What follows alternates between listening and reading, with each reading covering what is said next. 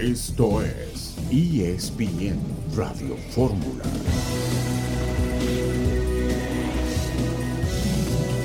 Un saludo en este viernes 8 de julio de 2022. Estamos aquí en esta emisión multimedia de ESPN Radio Fórmula. Rafael Puente, buenas tardes. ¿Cómo estás? Como siempre, un gusto compartir contigo aquí los micrófonos. A ver, creo que hoy no nos acompaña John, ¿no? Y en un momento más estará con nosotros Rafa, John en esta tarde también. Fracaso del tri femenil, fracaso de la sub-20 y arranca la jornada número 2 del fútbol mexicano, Mazatlán Tigres y Cholos Bravos. El de Mazatlán Tigres va por la señal de Star Plus. Araujo y el cabecita Rodríguez podrían jugar con el América su primer partido el día de mañana en la cancha del Monterrey. Así que todo parece indicar que se darán dos presentaciones con la camiseta amarilla el día de mañana en este buen partido. Así se espera, aunque llega muy pronto en el torneo, entre el equipo del Monterrey y el conjunto de las Águilas del la América. La selección femenil va a jugar contra Estados Unidos el lunes, pero está fuera prácticamente y la gran polémica gira en torno a la entrenadora Mónica Vergara, si debe o no renunciar. John, buenas tardes. Buenas tardes, Beto, Rafa. Una crisis total. Eh, ya lo platicaremos cuando aquí les dije que opción era el Piojo Herrera. John de Loíza le pidió el apoyo a, sus jefes.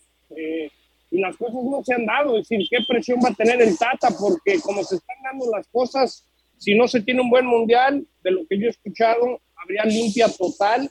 ¿Y en qué momento, Beto? Justo cuando México va a organizar parte del mundial que sigue, ¿no? Pero hay una crisis, es una vergüenza. Con todo respeto, Haití no te metió otros tres porque no pudo o no quiso. Sí, un pésimo momento el que vive el fútbol mexicano, justamente a las puertas del Campeonato Mundial que se va a realizar en noviembre, a partir de noviembre, allá en Qatar. Vamos a ir con César Caballero. César, tienes un avance de tu información. ¿Cómo te va, Beto? Qué gusto saludarte. Las Águilas del América tuvieron su último entrenamiento antes de viajar a Monterrey para medirse al cuadro de los Rayados por la jornada 2 de la Apertura 2022. El cabecita Rodríguez y Néstor Araujo se perfilan para ir como titulares y tendrían sus primeros minutos como jugadores americanistas. Lo platicaremos más adelante en ESPN Radio Fórmula. Por lo que toca a la selección femenil, un empate entre Haití y Jamaica podría acabar por eh, eh, consolidar esta debacle del equipo de mujeres del fútbol mexicano. Vamos a ir contigo, Marisa Nara, que tienes un avance de la información.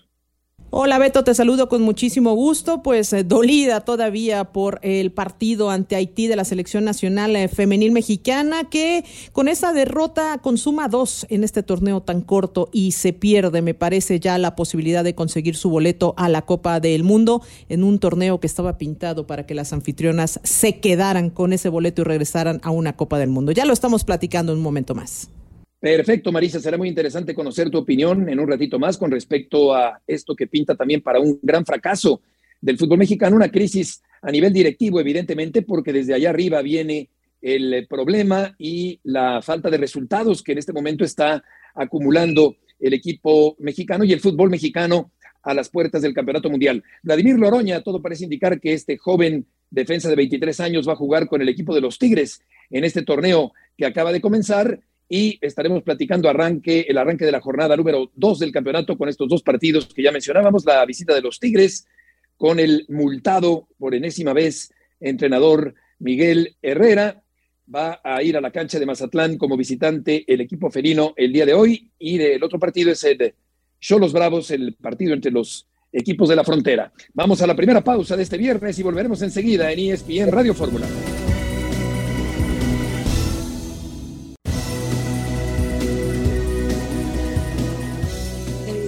Es un golpe muy fuerte. Creo que, que nadie esperaba esto. Desafortunadamente no tuvimos un buen torneo. Se había trabajado muy, muy, muy fuerte y ya al llegar a este escenario tuvimos diferentes circunstancias. No lo hemos hecho de la, de la mejor manera posible. Pido perdón a la afición, a toda la gente que nos sigue. Somos una selección en desarrollo. Desafortunadamente esto que habíamos esperado por muchísimo tiempo eh, no se pudo haber reflejado. Nosotros no, no hemos dado el, de. En este viaje puedes tener muchas caídas, pero lo importante es cómo te levantas, porque lo que vale la pena toma su tiempo. Entonces no se construye de la noche a la mañana. Ya me urge ir a verlas para decirles que no pasa absolutamente nada, que no conozco a ningún campeón del mundo que no haya pasado por este tipo de situaciones. Seguimos todavía por el tercer eh, partido. No te puedo decir que mi puesto está asegurado o que esto se vaya a terminar.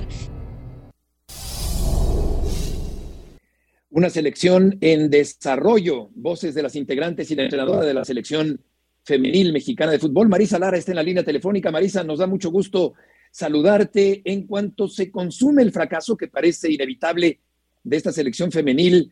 ¿Consideras que Mónica Vergara debería renunciar?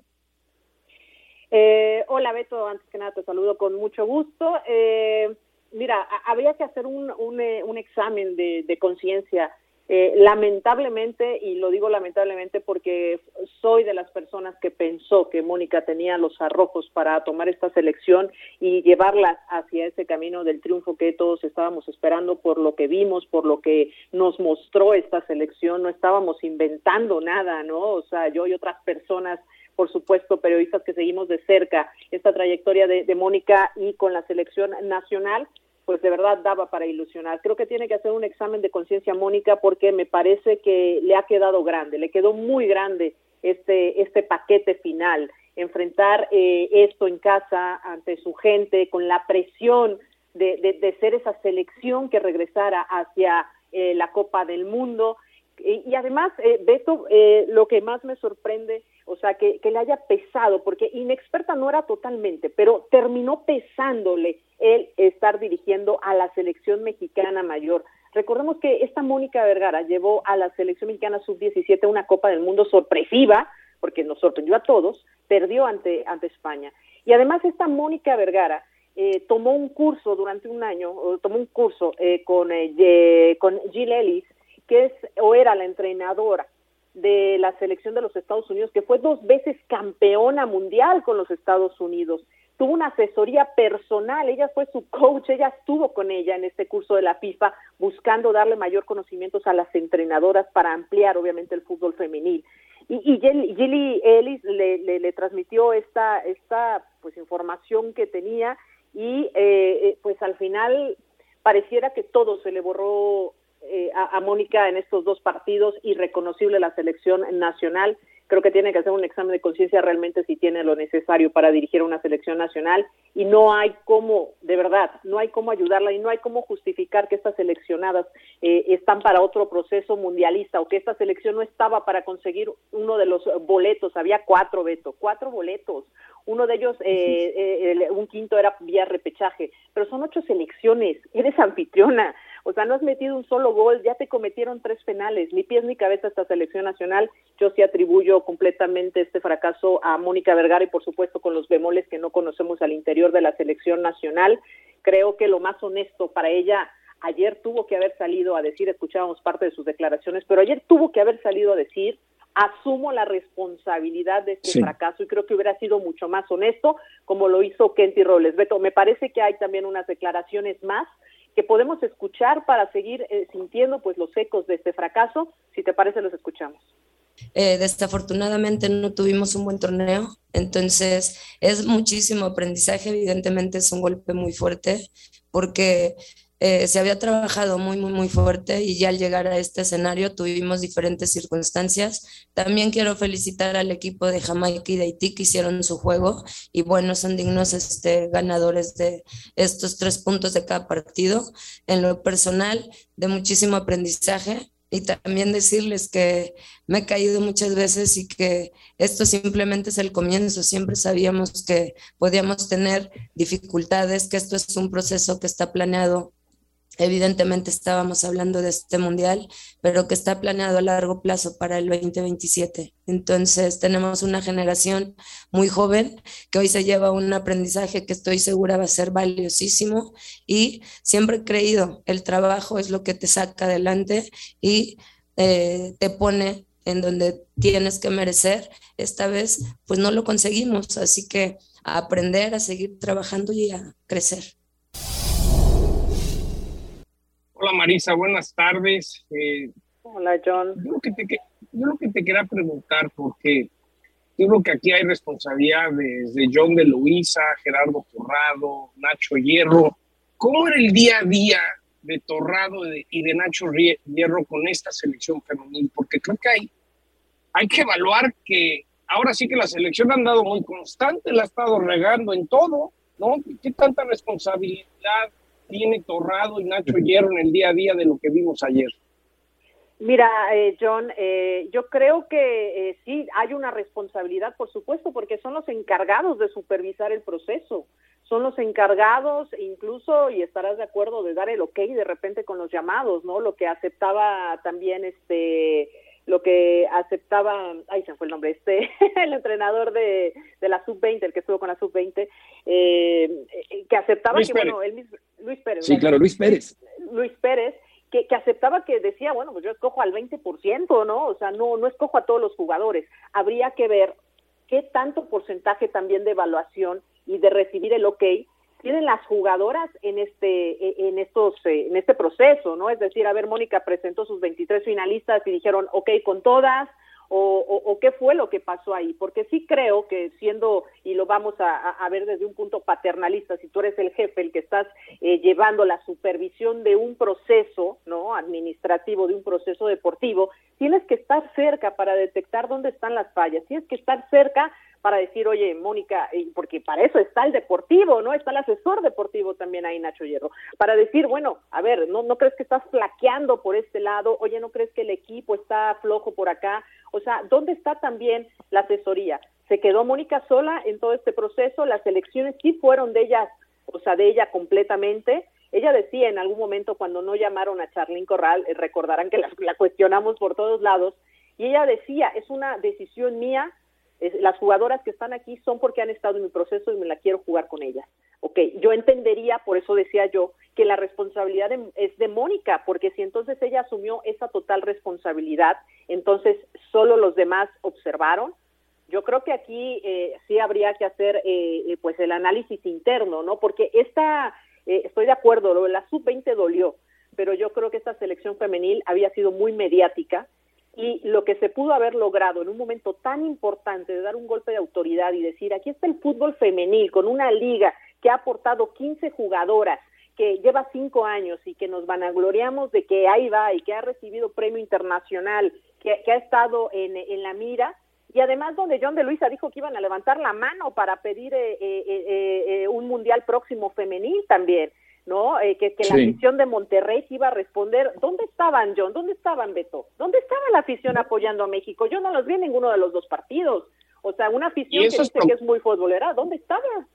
Pero es preocupante, Marisa, porque sí van a ver a Rayadas y a las de Tigres. O sea, sí es un público, también es, es, preocupante que de repente yo, yo soy los que pienso desde el día que México calificó en el Azteca, que fue una celebración deprimente, el aficionado está molesto con los gastos, con la crisis económica, dice, ¿y por qué voy a gastar mi billete si de por sí no están ganando ni ellos ni ellas?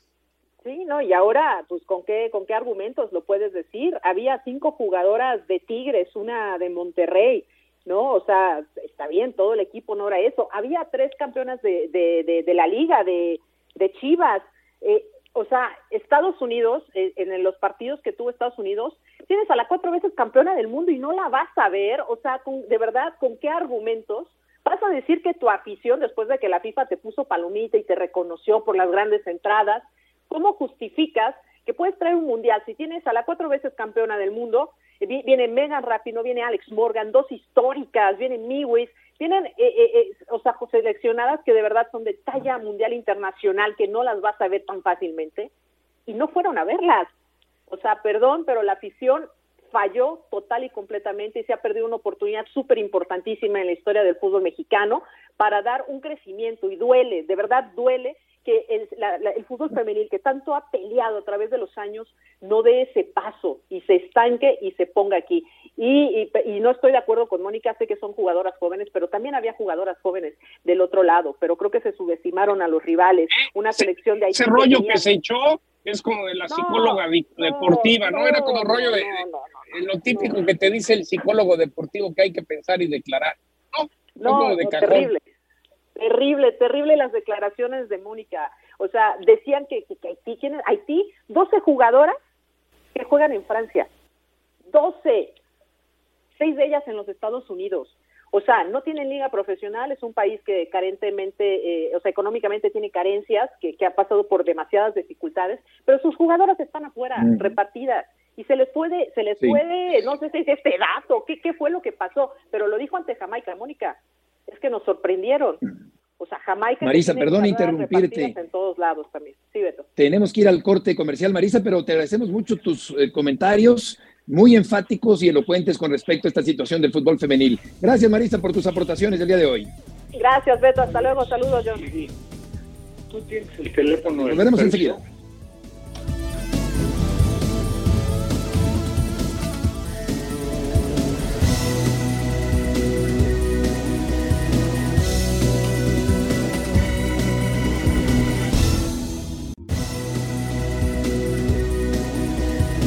Regreso en esta tarde en ESPN Radio Fórmula, César Caballero tiene el reporte del América que juega mañana contra el Monterrey. César, gusto en saludarte. ¿Habrá presentaciones eh, por el bando capitalino? Hola Beto, ¿cómo estás? Qué gusto saludarte. La verdad es que es muy probable que veamos a Néstor Araujo y a Jonathan Rodríguez como titulares el día de mañana en la casa de los Rayados de Monterrey. El día de hoy trabajamos equipo estelar de las Águilas, los dos que están proyectados para ir de inicio y es que no hay alguna sorpresa por parte de Fernando Quintana Ortiz. El resto de la alineación la completaría el Guillermo Ochoa en la portería, en la zona baja Layún, Cáceres, Araujo, Fuentes, medio campo con Aquino y Jonathan Dos Santos, mientras que adelante en la zona de creación Diego Valdés, por derecha Sendejas, por izquierda Cabeza y en el eje del ataque Federico Vidas. Reitero, a menos de que haya un cambio por parte del Sano, sería la alineación que faltaría al terreno de César se cortó. Betito. Eh, yo, yo ya llegué, estoy aquí en Monterrey. Eh, un saludo a toda la gente que nos escucha en Grupo Fórmula en Monterrey. Eh, no sé cómo le hacen para aguantar el calor. Dicen que el mes que entra se pone peor. Y ando tratando de averiguar si Cabecita podría estar de, titular. Es un partido que espera mucho la gente, ¿no? Una vez al año América visitando a Rayados. no tengo el privilegio de conocer el estadio, me han hablado maravillas de él. Entonces ya, ya el próximo lunes les platicaré pero nos vamos a ir. Y hoy te mandaba a saludar, a los dos los mandaba a saludar un atlantista, Beto, de las épocas de los noventas, Luis Miguel Salvador venía en el avión y me dijo, salúdame al joven. dije, ¿cuál joven? Si ya está bien viejito, pero te lo mando a saludar. Sí, Luis Miguel Salvador, desde luego que jugó en Monterrey. Rafa, se puede esperar un muy buen partido para el día de mañana. En papel es el duelo más interesante de la jornada. Digo, también está el Cruz Azul recibiendo a Pachuca por el arranque de Cruz Azul y de propio Pachuca y todo el torneo anterior que respalda el buen trabajo de Almada, pero sí creo que de acuerdo a la configuración que hicieron para apuntalar los equipos, Monterrey se fortaleció, le invirtió y le invirtió bien, y el América pues también, ni se diga, ¿no? O sea, el América que había rescatado un torneo para el olvido de la mano del Tan Ortiz y que del lugar 18 terminó metiéndose en el lugar, en el cuarto, yo creo que tiene para mejorar todavía considerablemente con estos apuntalando, ¿no? El equipo con estos refuerzos, el partido muy atractivo y, bueno, pues esperemos que responda el público, ¿no? Me extrañó muchísimo ayer, que no tiene nada que ver, si quieres, una cosa con otra, porque bueno, lo que sí es el fútbol, que la entrada en Monterrey fue tan mala para, para tratar de darle el apoyo ¿no? a la selección femenil. Yo no sé si resintieron que esa hegemonía que había marcado en el fútbol femenil los equipos del norte, principalmente Monterrey, Monterrey y, Tigres, pues que se los arrebataran, ¿no? y a lo mejor resintieron y por eso no estuvieron. Pero que se va a llenar, yo creo que se va a llenar a tope el estadio, le va a encantar a León, que está de primera, de primer nivel, y el partido ojalá responda a la expectativa. Sí, claro, y como bien dices, Rafa, Monterrey se ha reforzado muy bien, Aguirre, Rojas, Berterame, que por cierto, ahora le preguntamos a César sobre Berterame, eh, y en América, desde luego, con Araujo, con Dam, y con Cabecita Rodríguez. Tengo entendido, César, que Berterame todavía no ha sido registrado y está en duda para el partido de mañana en caso de que se le llegara a requerir al flamante atacante del equipo de Monterrey. ¿Cómo estás, Beto? Los saludo de nueva cuenta. Así es, todavía está en duda Germán Marterán. Además, hay que tomar en cuenta que no tiene mucho que se incorporó a la disciplina del conjunto regiomontano, entonces todavía no es seguro que pueda haber eh, participación por parte del goleador argentino. Ojalá que sí, porque seguramente vendría a sumar mucho al conjunto de Rayados de Monterrey y por supuesto verlo en el terreno de juego siempre es un atractivo extra, además de lo que podríamos ver del lado del conjunto de las Águilas con Cabecita, con Néstor Araujo, que hoy trabajaron como titulares y que están perfilados para ir de inicio frente a Rayados de Monterrey. Hola César, te mando un fuerte abrazo desde, desde Monterrey. Sabemos que Berterame también lo quiso a la América y luego vienen estas quejas de los equipos en Argentina que acusan que triangularon para no pagarles su porcentaje. Ahora sí que lo mandaron un ratito a España y luego ya lo vendieron a, a, San Lorenzo de regreso al fútbol mexicano. ¿Qué tanto eh, el registro oficial se les puede trabar a rayados por lo que están pidiendo en Argentina ante FIFA o el mismo TAS? ¿Cómo estás, John? Qué gusto saludarte. Bueno, seguramente la gente de Argentina hará todo lo posible, lo último que tengan en sus manos para tratar eh, de bloquear esta transferencia. Ellos aseguran que no hubo un fair play en esa parte eh, de dejarlos fuera de la negociación. Sin embargo, al final de cuentas, si nos vamos a la, a la legalidad, pues Berterame terminó el contrato con San Luis y él es eh, libre de firmar con quien él quisiera, firmó con el Atlético y de aquí se se hizo la transferencia hacia Rayados de Monterrey. Realmente en el tema legal parece que no hubo ninguna falta, es una cosa diferente al tema moral de haber hecho todo esto para haber dejado fuera al equipo de San Lorenzo. Lo más probable es que los argentinos hagan todo lo que esté en sus manos para sacar alguna tajada de esta situación, pero los rayados están confiados en que no habrá ningún problema, en que al final de cuentas se actuó bajo el marco de la ley que rige la FIFA para el tema de las transferencias y que no habrá ningún problema para que este jugador pueda estar con actividad con el equipo mexicano en cuanto esté listo.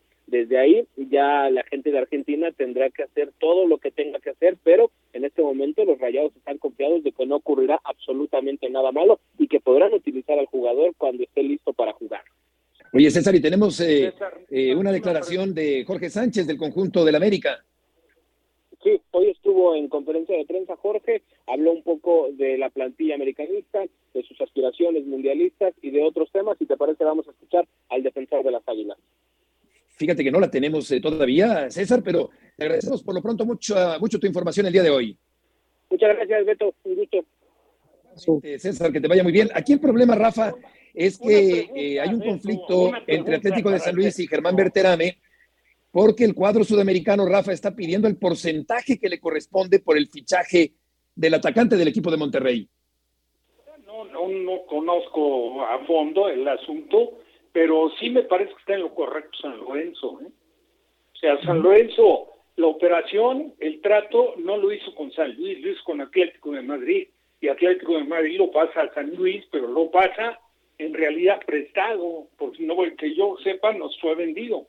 Prueba de ello es cuando terminó el compromiso con San Luis, regresó a entrenar con Atlético de Madrid para ver si le daba el visto bueno el Cholo Simeone, no se lo dio, y entonces apareció el tema de Monterrey. Bien, la Copa Monterrey no tiene ninguna culpa, pero pues a mí me parece que sí, se, en ese sentido sí creo que está, se ve afectado San Lorenzo. ¿eh? Sí, fíjate que en este caso, John, eh, hay un asunto que es decir, que el, directivo de San Lorenzo asegura que Atlético de Madrid y Atlético de San Luis no hicieron caso a la responsabilidad monetaria con el equipo argentino ante el nuevo fichaje de Berterame John con el equipo de Monterrey. Sí, yo, a mí lo que me explicaron, Beto, cuando aquí en el programa se adelantó que Berterame iba a rayados fue que el hecho de que sean hermanos el Atlético de Madrid y en San Luis les, por, les permitió hacer algún movimiento entre equipos para que se zaparan de tener que pagarle al San Lorenzo cuando se vendiera Berterame y no sabían si se vendía al América o se vendía a Rayados, porque costó 10 millones de dólares el 50% de la carta de Berterame, eso es lo que pagó Rayados. Entonces, sin saber el tecnicismo, Rafa y Beto, lo que a mí me contaron fue que entre dos equipos encontraron la fórmula para zafarse de pagarle al San Lorenzo y ahora el San Lorenzo se está quejando. La pregunta es, si, si lo hicieron correcto por tener dos equipos y se zapan de pagar, y aunque está mal, legalmente lo hicieron bien, ¿no? No sé. Por lo pronto, el partido es mañana a las 8 de la noche con 5 minutos tiempo al centro de México. Buen partido atractivo, fecha número 2 del torneo Monterrey frente al conjunto del América. Ahora sí vamos a escuchar a Jorge Sánchez, defensor del equipo de las Águilas del América. Ustedes de esa manera así lo ven, ¿no? Nosotros lo estamos viendo un partido más que tenemos que salir a ganarlo sí o sí. Si es una cancha difícil, no lo vamos a, mentir. Su afición, su, su forma de jugar en cancha y contra nosotros creo que se crecen mucho, pero pues son cosas que pasan, ¿no? Yo, por ejemplo, cuando estuve en Santos, eh, nos tocaba jugar contra ese tipo de, equipos y era muy diferente, ¿no? Y ahora que, estamos, que estoy acá, se nota mucho cambio. Y creo que es eso, ¿no? Que tenemos que, que ir a, trabajar en nosotros mismos, meterle y hacer las cosas bien. Eh, no, pues son decisiones de Tano, yo no tengo ningún problema a él a quien quiera poner, ¿no? Yo lo que me toca es seguirle metiendo, seguir entrenando. Eh, yo como te digo, tuve dos semanas solamente, no fue más, fueron solamente dos semanas de recuperación, que hasta eso estuve trabajando y yo me siento ahorita capaz de, de volver a jugar, ¿no? Pero esas son decisiones del Tano que, que él pone a la mejor a la Jun, que ahora mejor está que yo, y pues yo tengo que respetar esa decisión, ¿no? Simplemente yo tengo que trabajar y esforzarme porque yo me estoy jugando bastante. Las palabras de Jorge Sánchez, el defensa del América. ¿Tú lo ves, eh, Rafa, como titular a Jorge Sánchez con la selección mexicana en el Campeonato Mundial? Ya se lo vino a complicar el, lateral derecho de, de Pachuca. ¿eh? O sea, yo creo que el trabajo que ha venido haciendo y tuvo la, bueno, no, la fortuna él y la mala fortuna Barbosa, el lateral derecho del Atlas, que se lastimó porque sí se proyectaba como para ser un elemento de selección. ¿eh? Ahora estando en selección, naturalmente que, que Sánchez enseñó siempre este cosas importantes, interesantes, prueba de ello fue que estando en Santos, pues lo contrató el América, ¿no? Y se ha ganado, sí. se ha ganado un sitio en la selección eh, realmente para, en este momento, para poner al ayuno a Sánchez, digo, está en todo su derecho de decir quién pone, yo creo que sería Sánchez el titular. Yo también. Vamos al corte comercial y volveremos enseguida en ESPN Radio Fórmula.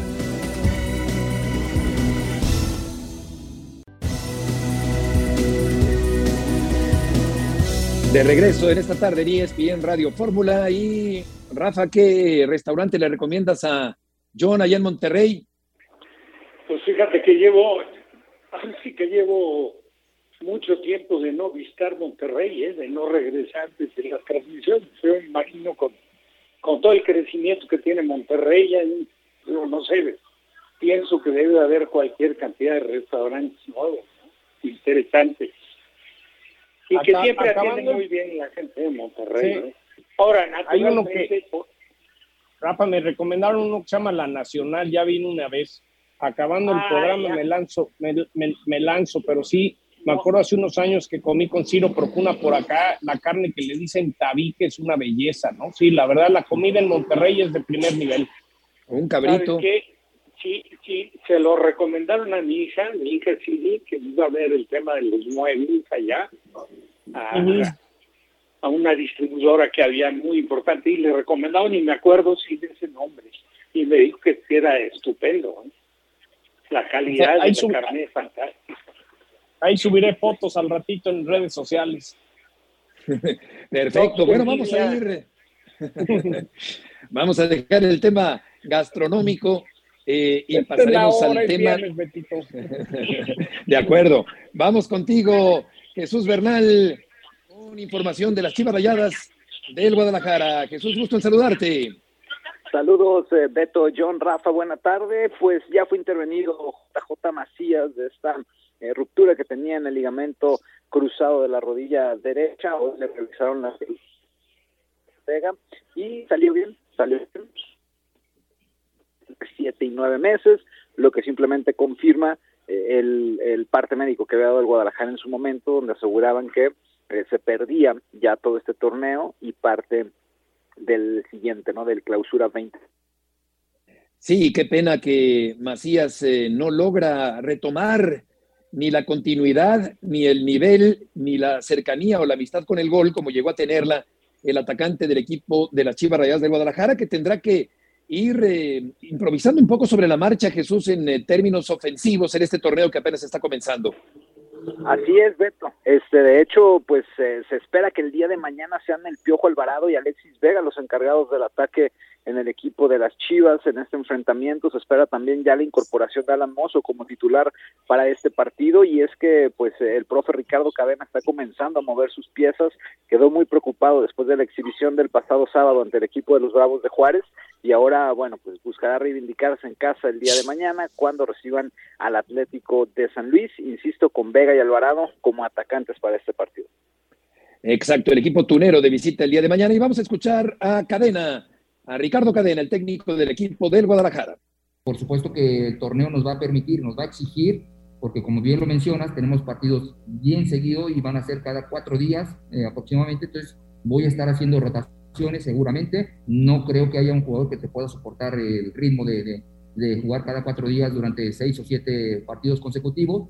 Entonces sí vamos a tener esa necesidad de estar rotando, de estar dándoles minutos y de tener la posibilidad de eh, de subir jugadores tanto de tapatío como en algún momento dado incluso hasta de sub-20. Pero sí, por supuesto, todos son opción. La primera, la primera opción hacia abajo para mí es tapatío. El equipo del tapatío que está eh, por debajo del equipo del eh, Guadalajara. Eh, en este sentido, Jesús, no sé si quieras decir algo más. Sí, nada más comentarles que ya hay un candidato para tomar el lugar que dejó vacante Marcelo Michele Año en eh, la dirección de fuerzas básicas del equipo. Se trata de Javier Mier, quien todavía es o funge como el encargado de las selecciones menores en la Federación Mexicana de Fútbol. En Chivas agrada su perfil y lo tienen como opción para tomar el cargo en caso de que salga de, de selecciones menores.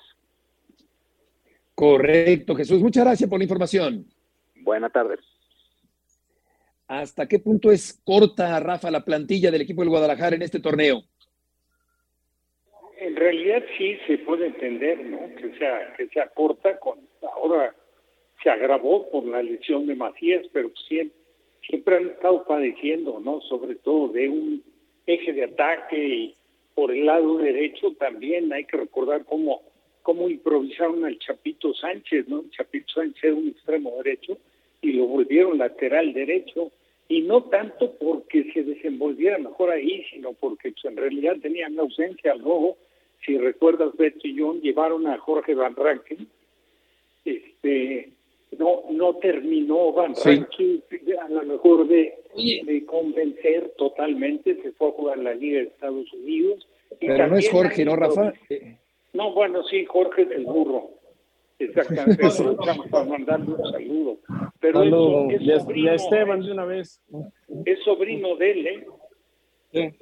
Oye, Rafa, yo, te tengo una pregunta. Sí, este es eh, José Carlos. Eh, yo me enteré en la semana, sabiendo que podrían ir por Ormeño, que puede, que sí podría jugar. Me dicen que la decisión por el momento está tomado, que va a ser Alexis Vega con el Piojo Alvarado adelante. ¿Qué tanto crees que realmente le pueda funcionar eh, de una manera continua esa dupla adelante a Chivas o de plano le surge traer a alguien? No, pues creo que les puede, naturalmente que les puede funcionar. La cosa es hablar con ellos, convencerlos que aparte no desconocen para nada el funcionamiento. ¿No te acuerdas, John, cómo jugaba Alvarado en el Necaxa? Ahí jugaba y tuvo una super temporada. ¿eh? Era uno, era, prácticamente un atacante más. Y el caso de Alexis Vega, bueno, pues en Toluca, que fue la temporada que lo catapultó para la para, para el, interés de, de las Chivas, lo hacía como centro delantero, jugaba del centro delantero, que tenga en determinado momento del partido la tendencia de cargarse un poco el lado izquierdo, es una cosa medio similar a lo que hablamos de cabecita, nada más que todavía Alexis me parece que sí cumplía la función de centro delantero incluso mejor que lo que hacía Cabecita. Cabecita en tanto siempre fue por un costado y jugaba Pulse por dentro. Y luego en Cruz Azul fue donde sí tuvo ahí, no permanentemente, pero sí apariciones jugando como nueve. Entonces yo, yo siento que, naturalmente que le puede dar un poncho ofensivo importante siempre y cuando los jugadores estén convencidos de que esa posición no la desconocen y que tienen condiciones para cumplir bien. Sí, de hecho, Rafa Alvarado en tiempos de Leaño jugaba como lateral y yo lo veo más como un volante ofensivo que como un lateral a Alvarado, que tiene que dar mucho más para el equipo de las Chivas en este torneo. Y con respecto a la NFL, ¿qué tiene? Fíjate, Beto, que la joya que falta por vender en derechos de televisión es el llamado Sunday NFL Ticket, que por muchos años en Estados Unidos lo tuvo DirecTV, lo sigue teniendo un año más, que es el pagar para ver todos los partidos en día domingo. Hoy el comisionado Gudel dijo que los derechos se van a ir a, a streaming y se habla de tres protagonistas que están dispuestos a pagar hasta 3 mil millones de dólares al año, que es Apple. Hay que recordar que Apple acaba de hacer un deal, por ejemplo, con la MLS, con grandes ligas, entonces en el iTunes podrías pagar por ver juegos de NFL, Amazon y también Disney a través de ESPN Plus en los Estados Unidos. Lo que es increíble es como el streaming ya llegó a un punto que alguien estuviera dispuesto a pagar 3 mil millones de dólares al año para poder ofrecer en su, en su app, en su streaming, todos los partidos de NFL el día domingo. Entonces, hoy el comisionado ya dijo que se va todo streaming. Hay un rumor que Apple podría comparar parte de NFL Media, de NFL Network y asociarse con la liga. Entonces, es lo que ahorita todo el mundo está peleando en los Estados Unidos. ¿Quién va a tener el streaming que por años, por dos décadas tuvo DirecTV? Interesante, John, y volvemos al término del programa ya en esta parte final, al tema del fútbol. Vamos a escuchar al veterano Efraín Velarde, el Chispa Velarde, jugador referencial del equipo de los Pumas de la Universidad, con respecto a la posible llegada del brasileño Dani Alves al equipo de los Pumas. Pumas se convierte en el primer equipo de México en tener participación en tres torneos importantes. Eh, realmente feliz, feliz de representar a Pumas, feliz de, de poder estar en esta plantilla que, que puede hacer historia nuevamente. Es una responsabilidad muy grande. Eh, como tú bien mencionas, somos el único equipo ya con, con esas eh, tres invitaciones a torneos tan importantes, con, con, equipos, los mejores equipos del mundo. Eh, entonces, primero el, el privilegio eh, y hay que disfrutar ese tipo de compromisos, pero sí eh, creo que tenemos que dar la cara no nada más por Pumas, sino por México y hacerlo de la mejor manera para eh, dejar un grato sabor de boca y, y, hacer bien las cosas. El tema de, de Dani Alves, ¿qué se ha podido platicar en el, en el, vestidor sobre una posible oferta, un posible interés de Pumas? La verdad no tengo ni ideas, todo lo que he visto en, noticias y en redes sociales, eh, no, no, tenemos eh, ningún, ningún comentario de, sobre, sobre Dani.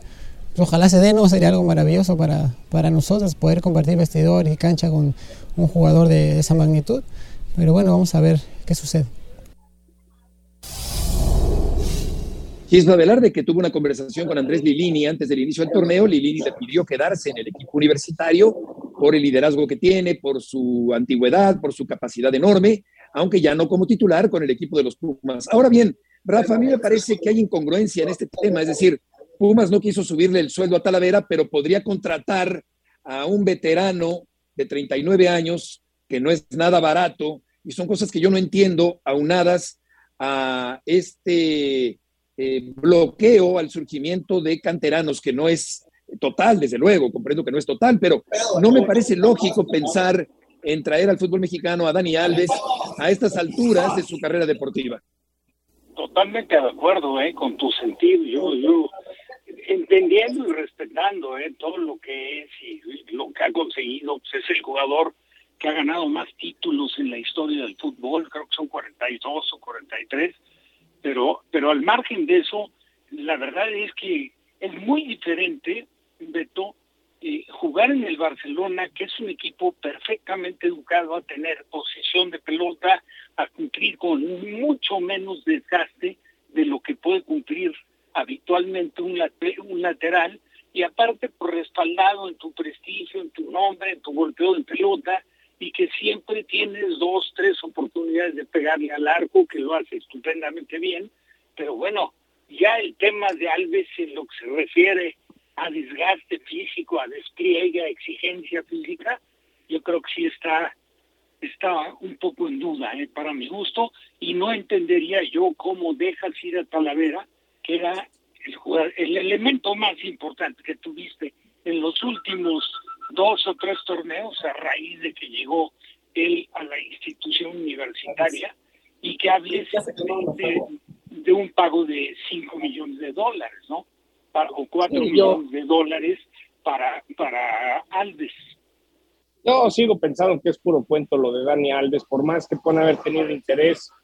¿Qué mensaje mandas que a Tala no le pagaste? Le diste, le diste exacto al comentario, eh, Beto. ¿Cómo, cómo, cómo dejas ir que Tala se te vaya a Juárez y traes esto? No, hombre. Es decir, yo estaría muy sorprendido, porque aunque quisieran hacerlo, tendrán que analizar que ese dinero tiene que ser gastado de otra manera.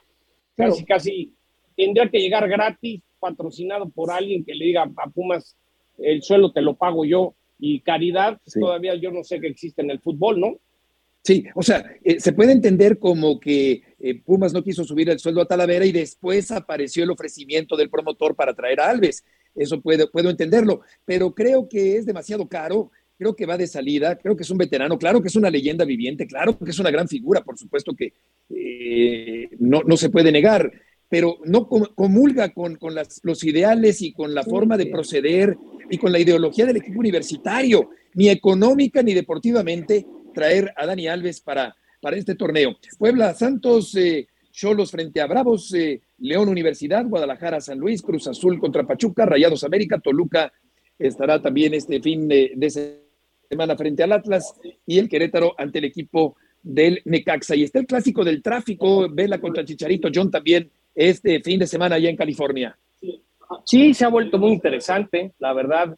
Eh, vende más cuando juegan en casa de Vela, ese estadio, si pueden ir, es, espectacular, enfrente del, de, del Coliseo donde estaba la arena de Los Ángeles. Eh, es una experiencia muy padre. Siempre he dicho que el MLS lo que más me, me ha llamado la atención es la experiencia que le dan también al aficionado.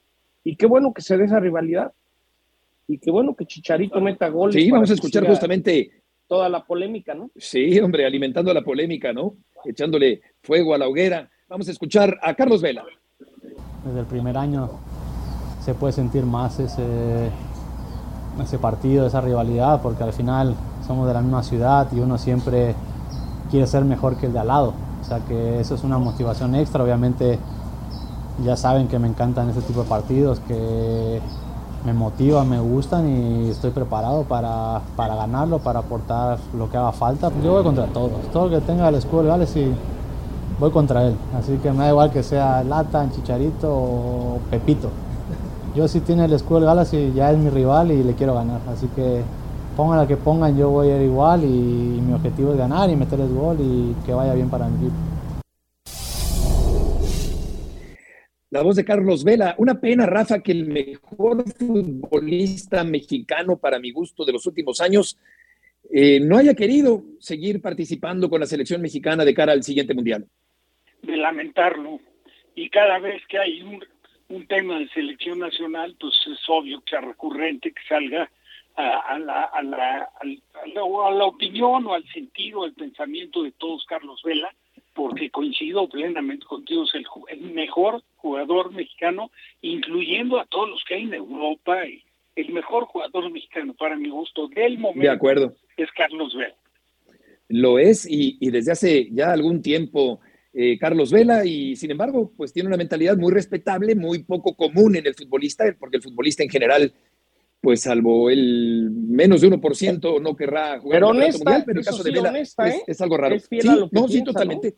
Es honesto, estoy de acuerdo, totalmente, totalmente de acuerdo. Estamos llegando al final del programa, estaremos pendientes por si el fin de semana se resuelve algo de la llegada de Alves al equipo universitario. El equipo de Argentina presentó ya su playera para el Campeonato Mundial, muy clásica, con las tres eh, franjas, muy clásicas las franjas verticales en azul y blanco del equipo de Argentina rival de México en el Campeonato Mundial. Llegamos al final. Gracias, Rafa. John. Gracias. Que tengan un enorme fin de semana. Saludos desde Monterrey. John, buenas tardes. Igualmente, Rafa, John, buenas tardes.